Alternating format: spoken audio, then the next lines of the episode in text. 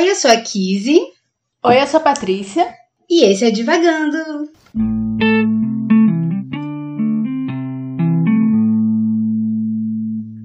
Oi, pessoal, bem-vindos a mais um episódio do Divagando.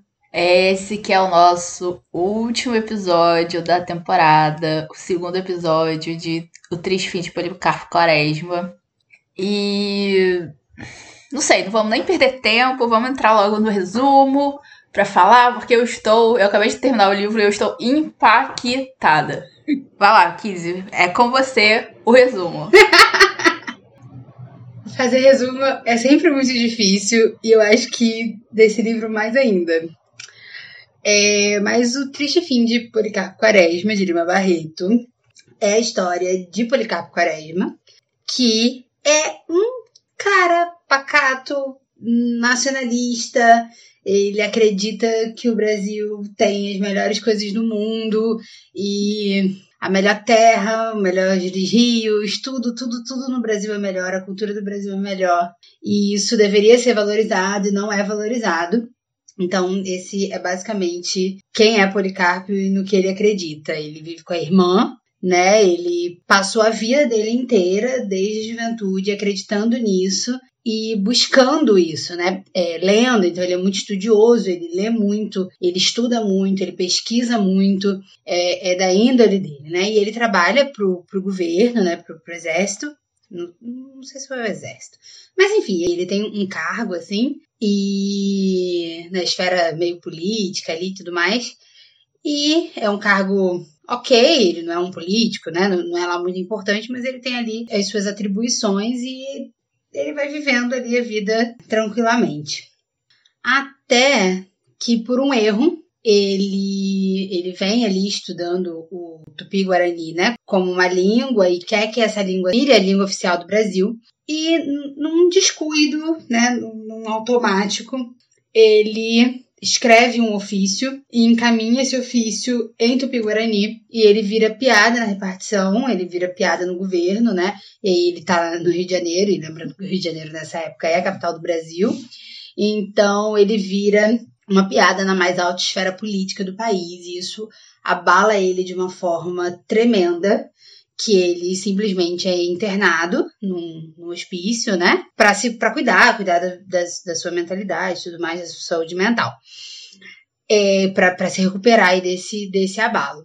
Ele tem um padrinho e uma. Um, padrinho não, perdão. Ele tem um compadre, uma filhada, né? Ele é, ele é padrinho dessa menina, que são quem ajuda ele, né? Tipo, dá, dá uma força e tudo mais. E quando ele sai, ele vai para um sítio, né, para viver da terra, né? Ele consegue se aposentar, então ele vai viver da terra, ele vai cuidar dele mesmo, não quer mais saber dessas, dessas discussões, não quer saber mais de política, até que ele percebe todos os problemas que viver da terra no Brasil, né, viver cultivando a terra e vendendo isso, né, e tirando o seu sustento da terra, é um trabalho, é uma burocracia muito grande e ele faz um plano, né? Ele é um cara nacionalista, ele é um cara que pensa, que pesquisa e tudo mais. Ele faz um plano e é, apresenta isso para o presidente, né? Que faz pouco caso e ele acaba indo numa série de fatores, né? Numa série de, de esperanças, talvez, de poder mudar alguma coisa. Ele ele acaba se envolvendo, né? Na, na revolta. Hum, não. Como é que é? Eu esqueci o nome da revolta. A do navio que o navio. Eu pesquisei isso hoje pra. Peraí. Eu esqueci. É porque na minha coisa tem. É... Revolta da Armada. Isso, Revolta da Armada. Isso. E aí, por uma série de, desses acontecimentos, assim, e de uma necessidade de, na, verdade, necessidade não, uma crença, né, de que algo poderia mudar e que poderia ser diferente, né, ele acaba se envolvendo na revolta da Armada do lado, né, do, do presidente, né, ele fica pró-governo.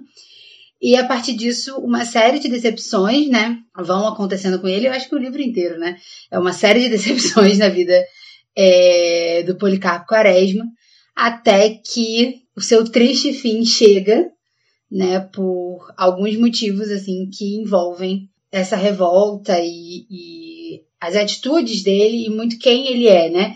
que é esse cara correto, ele é, ele pensa nos outros, ele acredita no Brasil acima de tudo e e é isso. Eu acho que é mais ou menos esse o resumo do Triste Fim de Policarpo Quaresma.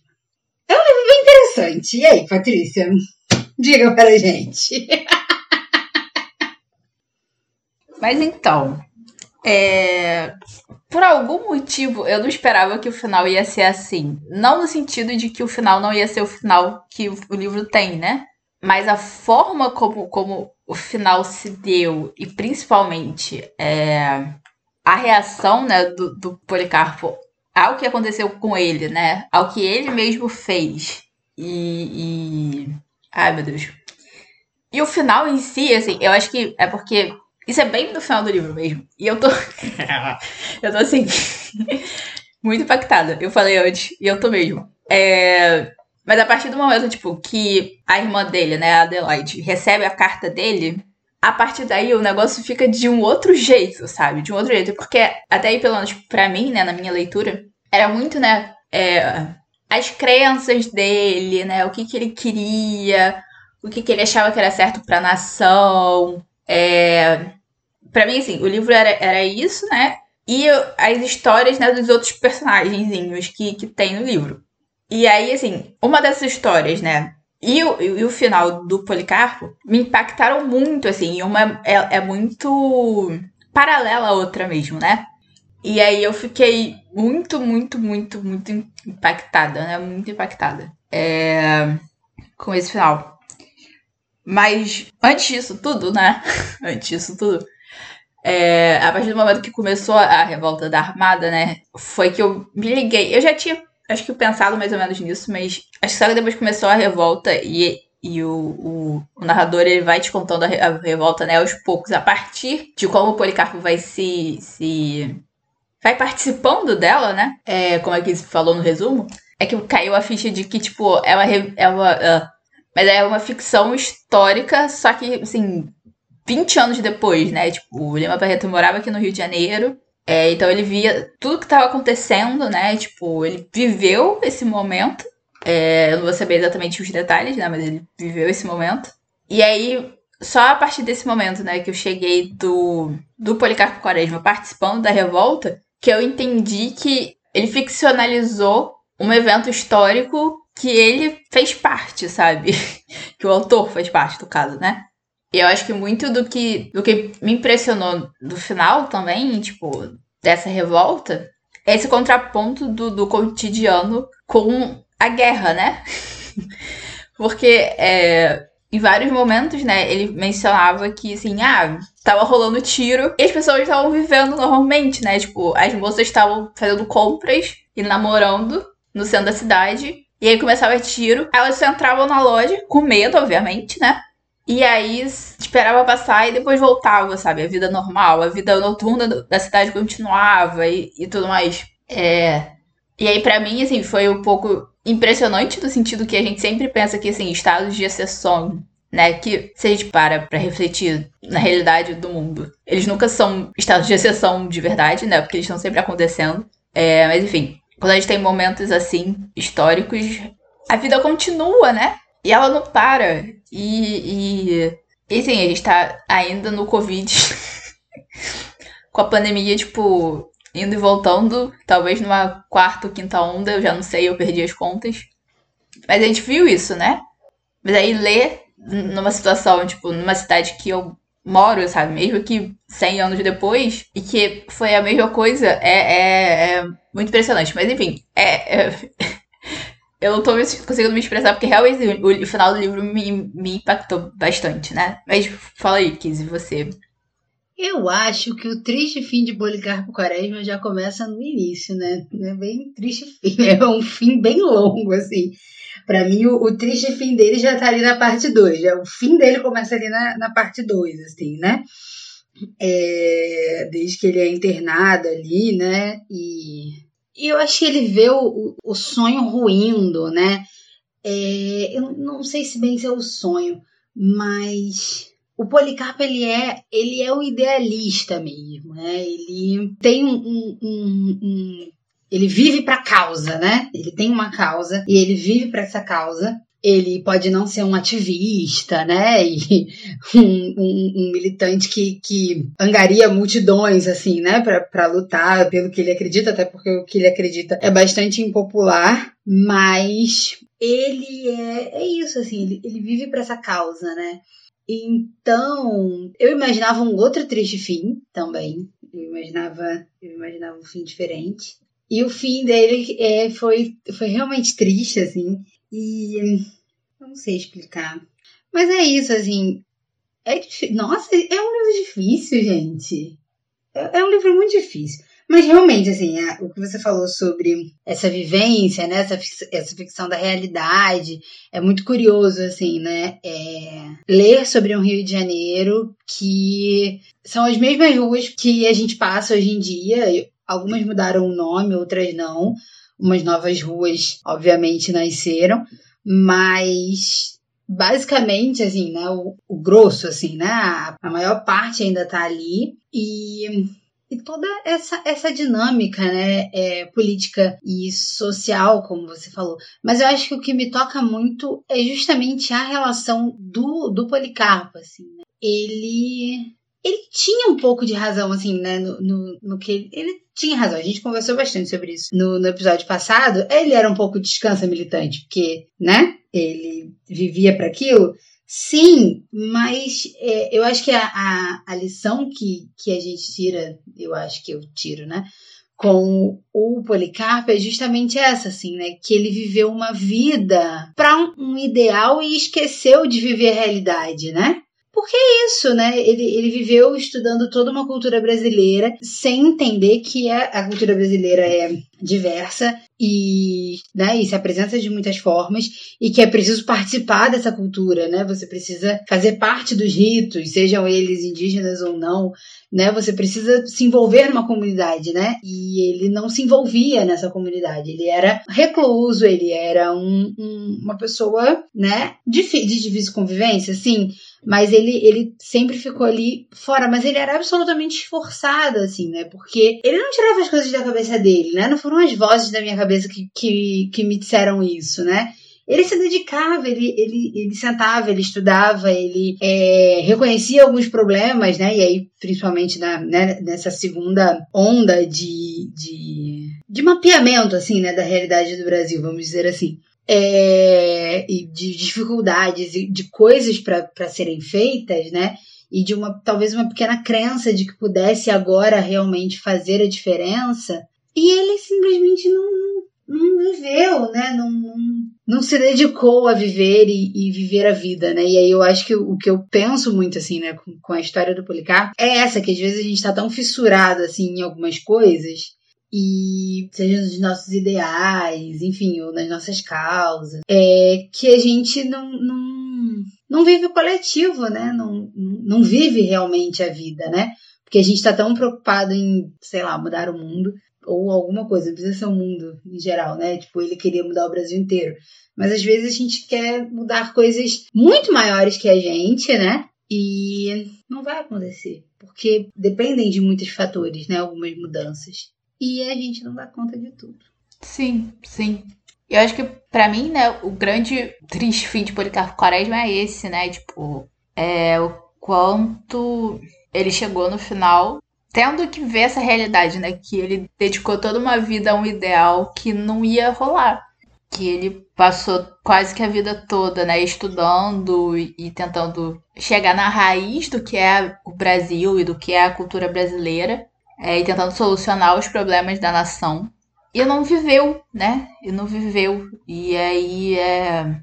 E aí o que eu tava falando antes, né, do paralelo que eu vejo entre ele e a Ismênia, é esse, né? Tipo, ela tinha um outro ideal pra vida dela. E quando ele não dá certo, ela literalmente definha, né?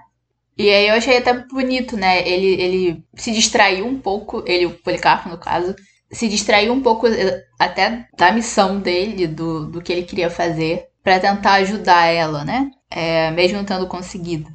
E aí, além disso, assim, para mim, pelo menos, o sítio, né? A isso comentou no, no resumo, que depois que ele saiu do manicômio, ele foi morar num sítio. E para mim, todo o, o trabalho que ele tem do sítio, né? É muito uma metáfora pro trabalho que ele queria pro Brasil, né? Que ele queria dar pra nação. Tipo, pra mim, o sítio do sossego era, era a nação. E é muito engraçado que o nome é sítio do sossego, porque é, quando eu era pequena, tipo, eu fui as duas vezes num sítio chamado Sítio do Sossego. Mas enfim. quando eu vi, eu falei, tipo. Eu nunca fui nesse. Eu nunca fui no sítio do sossego. Nesse sítio do sossego eu nunca fui. Mas toda vez que eu li o sítio do sossego eu pensava, será que é o mesmo? Mas não é, porque é uma, é uma ficção de uma cidade fictícia, mas, onde o, o, sítio do sossego fica. Mas eu pensava a mesma coisa. Sim. Sim. É... Enfim, pra mim era muito isso, né? Tipo, o, o nome em si é muito. É deveria ser esse lugar que ele iria, né, para descansar, para recuperar a saúde, para é, descobrir outras coisas da vida. E ele transforma ele numa metáfora, né, para a obsessão dele com a nação mesmo, porque eu acho que chega num ponto que é obsessivo, né? Tanto que é, ele se dedica, sei lá, um ano e tanto ao sítio direto, né, não querendo saber de mais nada. É, as pessoas querendo botar ele na política, ele não querendo e etc. E aí, no momento né, que a revolta acontece, ou começa a acontecer, e ele vê, ele descobre, ele larga tudo porque né, a nação, entre aspas, precisa dele, etc. E ele vai é, se voluntariar pro Marechal Floriano. Que para mim, né, eu não sei como ele era na realidade, obviamente. Eu não, eu não estudei história, eu não. eu não sou uma estudiosa de história profundamente. Mas a, a descrição que o Lima Barreto faz do Marechal Floriano para mim, é a sina do. é a sina do grande político brasileiro, sabe? e aí, assim, a colaboração que eu fiz foi com o cenário atual, obviamente. Mas se a gente para pra pensar, né, nos grandes líderes brasileiros, é, eles todos têm, pelo menos, se não essa, essa imagem, é, no meu imaginário pessoal, eles são assim. Então. é, e é um pouco triste, né? Porque, assim, tinha uma hora que ele fazia, né? Que o narrador ia falando Floriano Peixoto. E, e pra mim era tipo. Cara, você é, adivinhou 110 anos no futuro, né? Mas enfim. A gente já comentou muito sobre isso no episódio passado.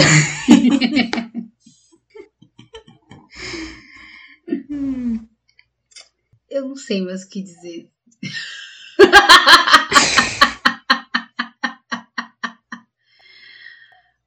Mas, mas é, não, peraí, eu sei sim. Mas você estava falando, né, no, no, início sobre essa, essa comparação, né, com, com a realidade, né, essa, esse paralelo, né, de de viver, né, a normalidade em meio ao caos, assim. Eu não eu acho que eu não pensei isso. É, eu reparei também, né, em como a sociedade ali do Rio de Janeiro fazia da, da revolta um espetáculo, assim, né? Ai, porque começaram-se os tiros e como eles não acertavam, porque ainda tem isso, né? Eles não acertavam os tiros, né? Ninguém acertava os tiros, nem da, da terra para o mar, nem, nem do mar para a terra. É, ainda bem, né? Diga-se de passagem. Mas eu tô absolutamente desconcentrada hoje, meu Deus do céu. Enfim. É... Tem essa, essa, Eu reparei nisso, né? De como eles faziam, né? Eles binóculos foram vendidos, né? As pessoas paravam no passeio para olhar no, no, balcão do passeio e tudo mais. Mas eu não pensei necessariamente nessa. Não problematizei muito nessa essa normalidade, né? Mas você trazendo isso realmente, eu acho que existe um paralelo aí, né? Que, que a gente pode fazer hoje em dia, esse término, não término da pandemia, né? Eu acho que são dois caminhos, né? Ou a gente não consegue voltar pro normal, né? Pro que era antes, ou a gente age como se nunca tivesse existido. Né? Ou você tá absolutamente traumatizado e é isso, a vida nunca mais vai ser como era antes, ou parece que isso nunca existiu, né? Parece que a gente não precisou ficar trancado em casa com medo de um vírus mortal e que não tinha cura nem tratamento. E isso é meio surreal, né? Porque que tá acontecendo, né? Então, não, não existe uma resposta certa, né? Porque o, o certo, e aí vamos dizer entre aspas aí, né? mas eu acho que o esperado talvez seja essa palavra. O esperado seria que a gente, né, saísse diferente, né? Era tudo papo positivo, né, do, do início da pandemia. Ai, nós vamos sair diferente, nós vamos aprender algo com isso. E não vamos, né? Não, não aprendemos. Talvez um ou outro, mas é isso. A gente tá tentando viver em meio ao caos. Então, em meio ao caos, não, em meio ao caos. É, porque o caos ainda continua. Mas. É, e aí é isso, a gente vai usar o recurso que a gente pode, né? E aí, e, e é, olha, eu não tinha pensado nisso, mas pensei nisso agora. No, no livro, né? O Ricardo Coração dos Outros, né? E, esse nome, enfim. É, eu não consigo levar a sério. É ótimo o nome. Eu não consigo levar a sério esse nome, mas é ótimo, realmente.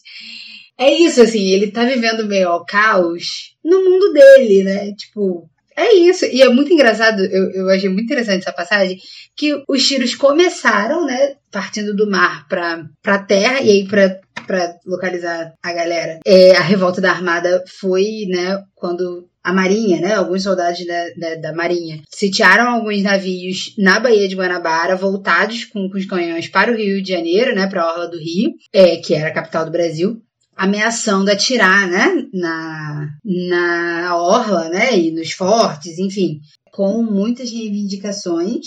Eu acho que é do João Cândido, né? Eu acho que essa revolta é a revolta do João Cândido. Eu vi lá da lado, então eu lembro do Lázaro Ramos, fazendo parte da, da revolta da, da Armada. Mas, enfim, é, é basicamente isso, né? É, existe, na verdade, todo o contexto político, histórico e social. Mas estrategicamente era essa, era isso que estava acontecendo, né? Tinham vários navios parados na Baía de Guanabara, voltados com os canhões para o Rio de Janeiro para atirar e reivindicando, acho que principalmente, que o Floriano saísse da presidência. E aí o, o Ricardo Coração dos Outros estava vivendo no mundo dele, né? Ele estava ali escrevendo o, o livro dele, né? Com as músicas dele. E os tiros começaram e ele pensando: deve ser uma salva de tiros homenageando alguém que está chegando na cidade. Porque tem três dias que eu não leio jornal, tem mais de três dias, tem uma semana que eu não leio jornal. Então eu não sei do que está acontecendo no mundo. E é isso, né? Às vezes a gente entra um pouco em negação. Ele entrou em, em, no meio do caos, né? Ele estava ali simplesmente desligado da realidade. Enquanto o Policarpo retorna à realidade, né? É, ele tá lá vivendo no mundo dele, tentando entender e passar por esse momento, né, que ele passou de ser ridicularizado, de ver que o sonho dele não dava em nada e tudo mais. Então ele vai, né, como, como a Patrícia falou, trabalhar nessa terra e pensar um pouco na vida, um negócio meio terapêutico, meio realizar o sonho dele. E depois ele volta à vida, né? Ele volta, volta à vida não, ele volta à realidade, né? ainda um pouco no sonho dele, né, de que existe uma esperança, assim, né, das coisas se resolverem. E ele tem a resposta, né? E eu acho que é isso que é o mais inocente. Ele tem essa, ele acha que ele tem essa resposta, né? Só que, como eu disse, muitos fatores, né? Dependem. E eu já não lembro qual é o ponto inicial. Mas é basicamente isso. A gente faz o que a gente lida de forma diferente com o caos. Se foi isso que deu para entender de tudo que eu falei, pessoal. Se não foi, me digam aí o que foi que deu para entender ou seja, nada.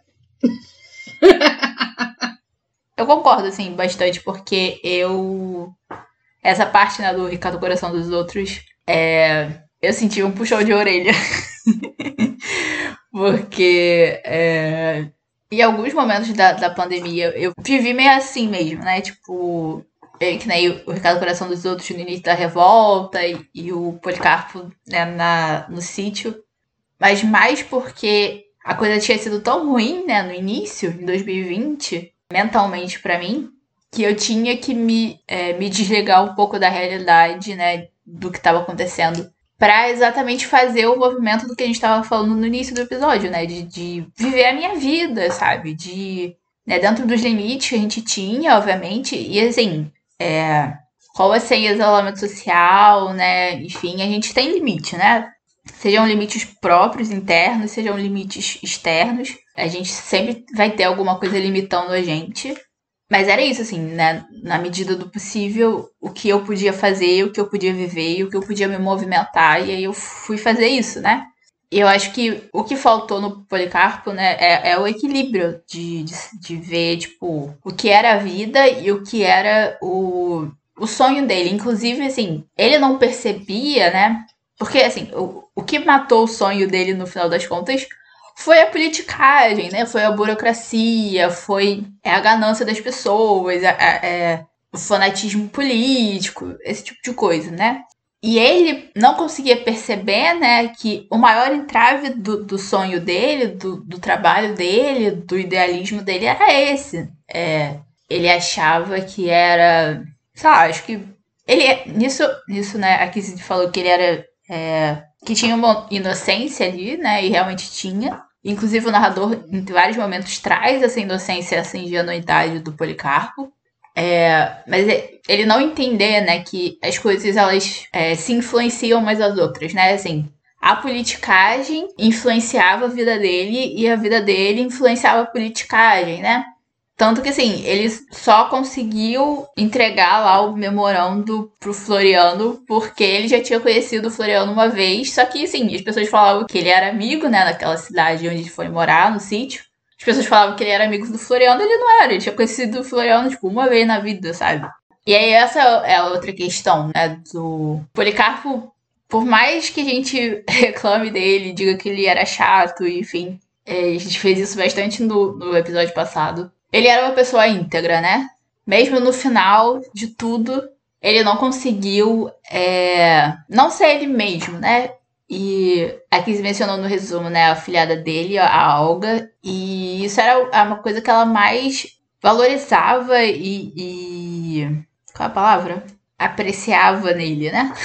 É, era essa integridade de. não só de caráter, né? Porque para mim ele é uma pessoa bem firme, beirão da teimosia, mas bem firme é uma pessoa, né? Um personagem. é, mas ele era um personagem extremamente firme, mas também ele se bastava, né? Obviamente ele não se bastava para transformar o sonho dele em realidade. Mas ele se bastava no sentido, assim, cotidiano da vida, né? Social, enfim, tipo. Ele era uma pessoa. Uma pessoa. ele era um personagem também, assim, até muito otimista, né, pra situação que ele tava ali. É, principalmente na fazenda, né? No sítio ele, ele era muito otimista. E a coisa da metáfora do sítio ser a metáfora pro Brasil não sai da minha cabeça. Mas. É... ah, eu, vou, eu vou passar vários dias pensando nisso. Mas, não sei. Que mais que eu posso falar? Não sei. Eu acho é o que você falou da, da sua.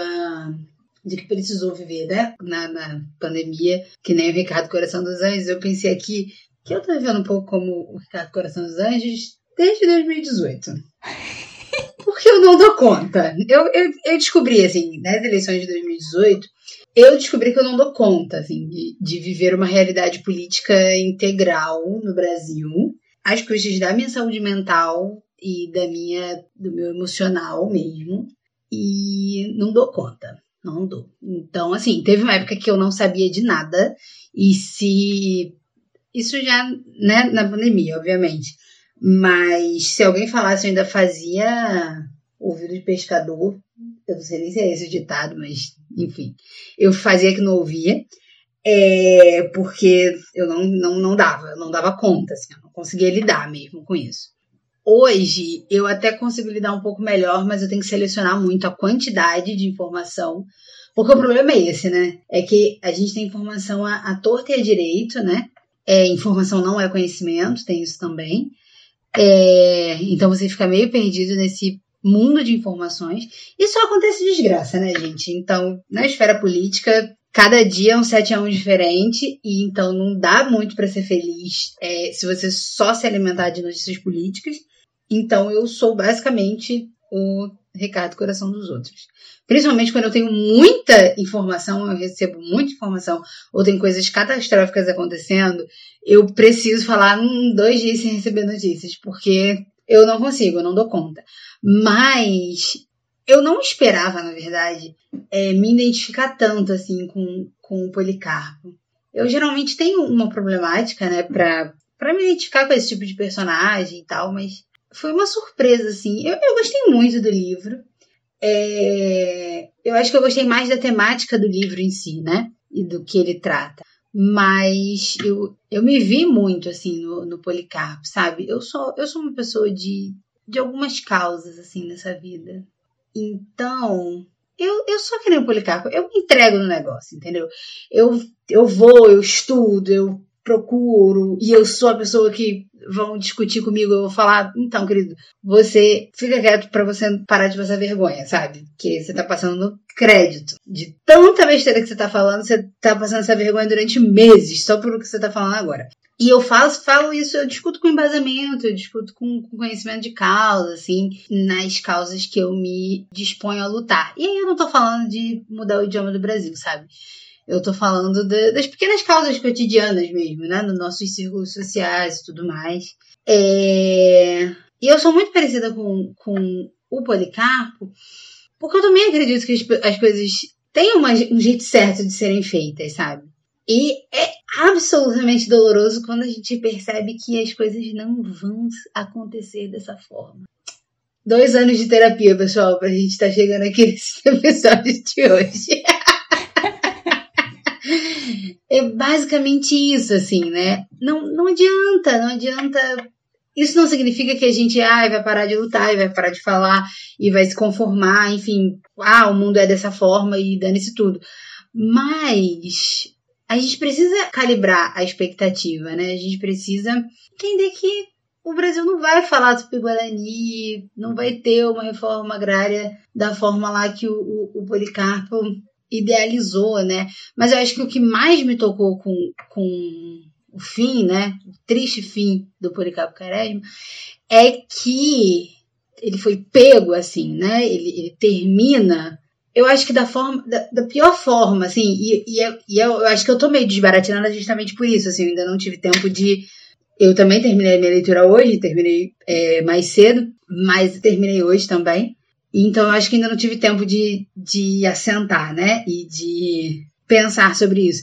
Mas é justamente, né, como a Patrícia falou, nessa, nessa integridade dele e na falta de, de integridade dos outros, assim, né? Porque o, o, Policarpo ele faz a crítica, ele faz a crítica a quem for, né? Então, da mesma forma que ele estava disposto a ir lá e lutar a favor do governo, porque ele discordava da revolta da Armada, ele também discordava do governo, porque as pessoas erram e as pessoas fazem coisas erradas, né? E crimes são cometidos independente do lado que você esteja.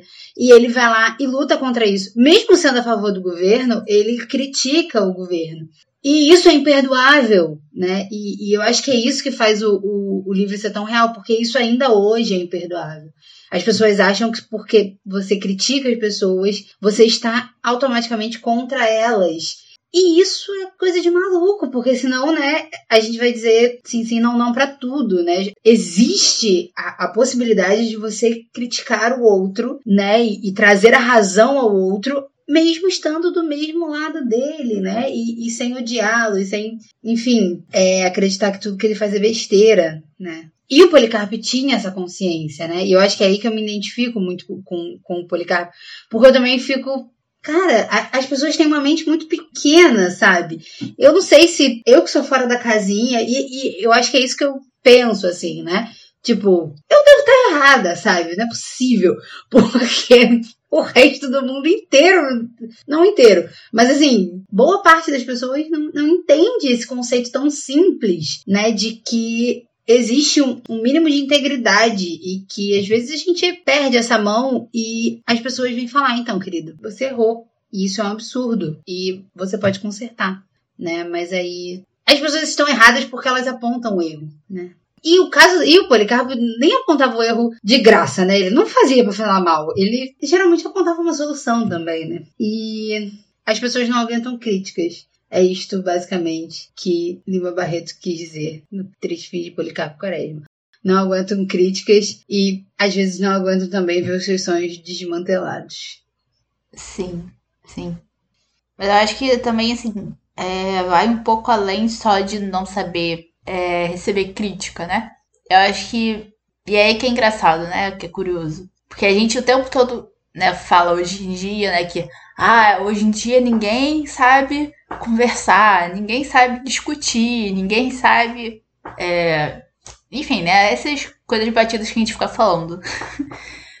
e aí, lendo um livro como esse, né? E eu tô que nem a Kizzy, né? Tipo, eu tô impactada porque eu não consegui digerir, né? Eu acabei de ler e a gente começou a gravar e aí é, ainda não consegui digerir. E eu acho que vai demorar um, um tempo grande para eu conseguir digerir, assim. Acho que é, nem se fosse o nosso formato antigo de ler o livro todo e fazer dois episódios, eu conseguiria ter digerido tudo, assim, porque é um livro muito rico, é muito profundo e que coisas que, por exemplo, você lê no início e que elas elas não voltam, mas elas se, se concluem no final e se concluem de uma forma muito mais profunda que você entende a profundidade daquilo, né?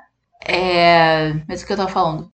Mas é isso, assim, não é só hoje em dia, né, que as pessoas não conseguem conversar e não conseguem ouvir crítica e não conseguem discordar de uma forma saudável, enfim, assim. É, é... São tantos livros assim que a gente percebe que é do ser humano, né? Tipo, é o orgulho do ser humano de não querer estar errado e etc.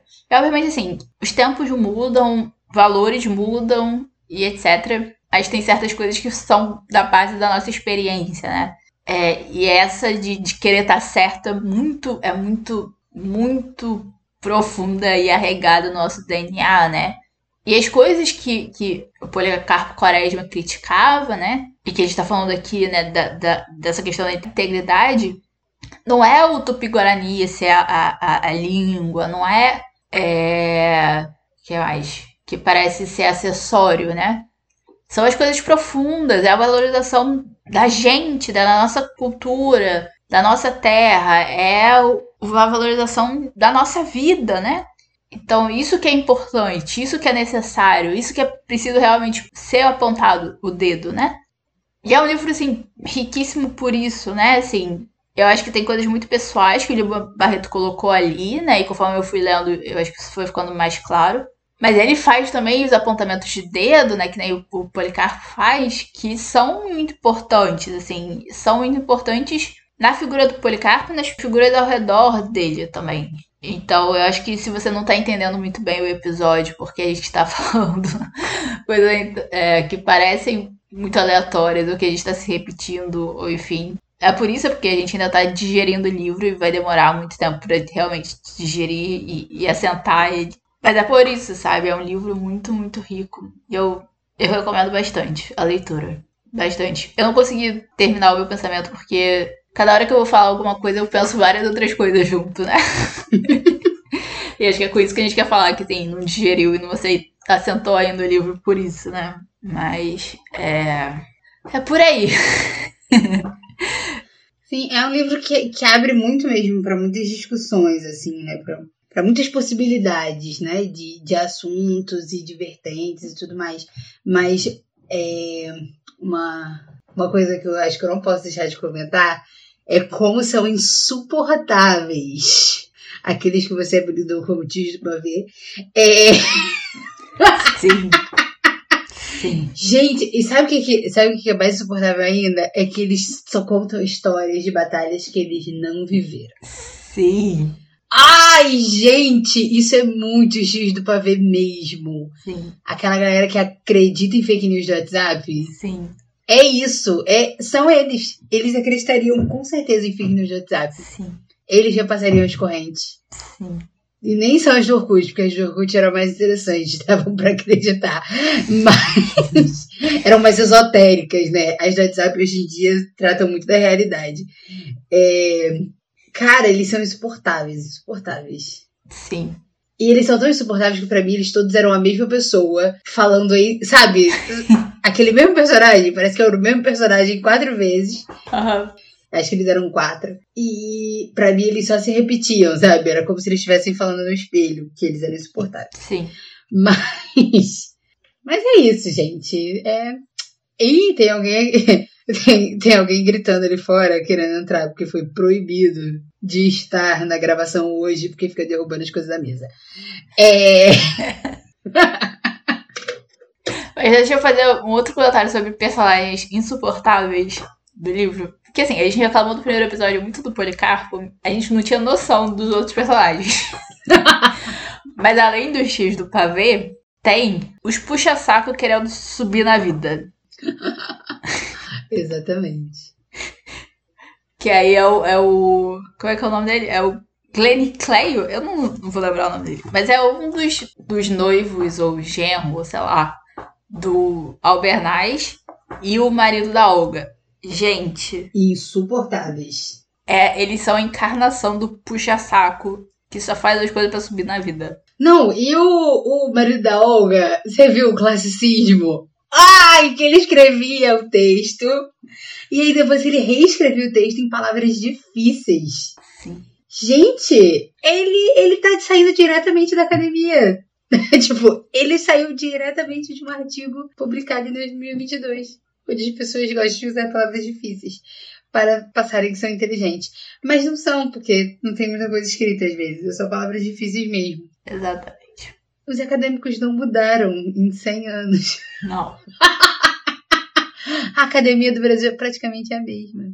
Não mudaram. Por que, Deus? Por quê? Ai, gente, mas tem. Mas, mas isso que. Isso que é meio triste, né? Tipo, você lê um livro de 110 anos atrás e é igual. Assim, não é igual porque tem mudanças, né? Obviamente. Mas poderia ser igual. Muitas mudanças, inclusive. Mas assim, tem umas coisas que são tão iguais. Mas tão iguais. E aí eu acho que é justamente porque que um clássico é um clássico, né? Porque ele fala de coisas tão cotidianas e tão. Sabe, ele tá falando do casamento da vizinha e de um funcionário chato do governo e de uma revolta, um assunto histórico, né? Mas um clássico é sempre um clássico por conta disso, gente. Porque você vai ler um livro de 100 anos e vai ver os seus vizinhos, e vai ver os seus professores, e vai ver, sei lá, sua família. Você vai ver aquelas pessoas no seu dia a dia. É isso, gente. Leiam Lima Barreto, porque o triste fim de Policarpo Quaresma é triste desde o início. E. e é muito interessante. É uma leitura muito boa de ser lida. Eu gostei muito. Eu, gente, mas ele tá muito indignado agora. Ele tá miando, parece que o gato tá morrendo, estão matando esse gato. É. Ai, meu Deus. E é isso. É, é uma leitura muito interessante. É um livro muito mais fácil de. Mesmo que tenha uns assuntos assim, muito nada a ver às vezes, tem umas narrações meio que eu fiquei meio perdida. É... Mas eu gostei. Eu gostei, gostei de ler e foi uma experiência bem bacana. Quando eu me dediquei mesmo para ler, eu li mais rápido do que eu imaginava. Bem. É o prazo, né? é, é o prazo. Ai, ai, vamos começar a ler cedo pra gente se atrasar com calma, não é mesmo? Exatamente. Exatamente. Então é isso, pessoal. Descobrimos que o fim de Policarpo Quaresma foi realmente triste, mas a sua vida trouxe muitos assuntos, muitos assuntos sobre patriotismo, sobre dignidade e, e ser íntegro nas suas ações, assim como que a gente precisa ver a realidade do jeito que ela é e entender que a gente não está nas nossas mãos mudar o mundo inteiro. É uma leitura que a gente gostou muito de fazer e ainda estamos pensando muito sobre ela. E é isso, leiam O Triste Fim de Policarpo Quaresma, de Lima Barreto, porque é um clássico com todas as letras garrafais, assim. Ele, e merece muito esse, esse título. Sim, sim, é um clássico com letras garrafais. E se você concorda ou discorda da gente sobre o Triste Fim de Policarpo Quaresma, entre nas nossas redes sociais para comentar e dar a sua opinião.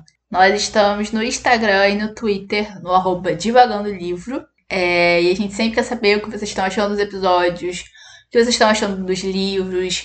Entrem lá também para falar o que vocês acharam dessa temporada, né? Da escolha dos livros, da ordem, enfim. A gente está sempre aberta para saber, para ouvir de vocês, né? O que vocês quiserem falar. E lembrando que sábado nós temos sprint literário no Instagram, lembrando o arroba, é arroba de Balão Livro. Mas nós temos sprint literário todo sábado, normalmente às três horas, onde a gente lê o livro, né, do, do mês, normalmente. E a gente conversa, faz comentários sobre o livro, faz comentários sobre os outros livros que vocês estão lendo também. É, faz comentários sobre a vida, faz comentários sobre o universo, faz comentários sobre várias coisas. É, é sempre muito divertido, muito legal. Eu gosto muito de fazer, a também. É, então, estejam sábados presentes no nosso sprint literário. E que a gente vai começar, e na verdade vai começar e vai ler. vai ser um sprint único desse livro, mas a gente vai ler um novo livro, que não é o livro, próximo livro da temporada, porque o Três Filhos de Policarpo Quaresma foi o último livro da nossa terceira temporada. Isso, terceira temporada. É, mas aqui você vai dizer pra gente qual é o próximo livro que a gente vai ler e por que motivo a gente vai ler ele. Porque estamos de férias, meu caro ouvinte. Se tem uma coisa que nós, integrantes desse podcast, amamos, é fazer esse podcast. A segunda coisa que nós amamos é estar de férias, meus queridos. Então, julho, nós estamos de férias, mas para vocês não ficarem com saudade, nós teremos os nossos tradicionalíssimos especiais, nossas edições especiais de férias. E o primeiro episódio é das nossas férias, que também será o tema do sprint de leitura, do próximo sprint de leitura, é um livro contemporâneo, a gente não, não está nos clássicos, a gente sempre gosta de mudar um pouco a temática nas nossas férias, porque a gente está de férias, né? Então, uma coisa que o proletariado brasileiro gosta é. De férias. Das suas férias. Então. nós estaremos lendo A Biblioteca da Meia-Noite, de Matt Haig. A gente nunca sabe como se lê os sobrenomes, principalmente dos autores, mas é isso que importa. Nós estaremos lendo, então, A Biblioteca na Meia-Noite. E foi um prazer estar com vocês nessa nossa terceira temporada. Nós estaremos de férias, mas nós não estaremos desaparecidas. Teremos conteúdos para vocês, estaremos nas nossas redes sociais. E a quarta temporada vem aí, vem muita coisa legal. E vem muita coisa legal nas, nas férias também, e na quarta temporada. E foi muito bom fazer essa terceira temporada e ter vocês aqui escutando a gente. E espero vocês na próxima temporada, pessoal. Sim, a gente espera vocês na próxima temporada e nos especiais e nas redes sociais. então, um beijo grande, obrigada para quem ouviu todas as temporadas agora, só essa, só esse episódio, não importa. A gente sempre quer agradecer vocês por estarem com a gente. É, e um beijo e até o sprint e até o primeiro especial de julho. Tchau, tchau, pessoal. Um beijo.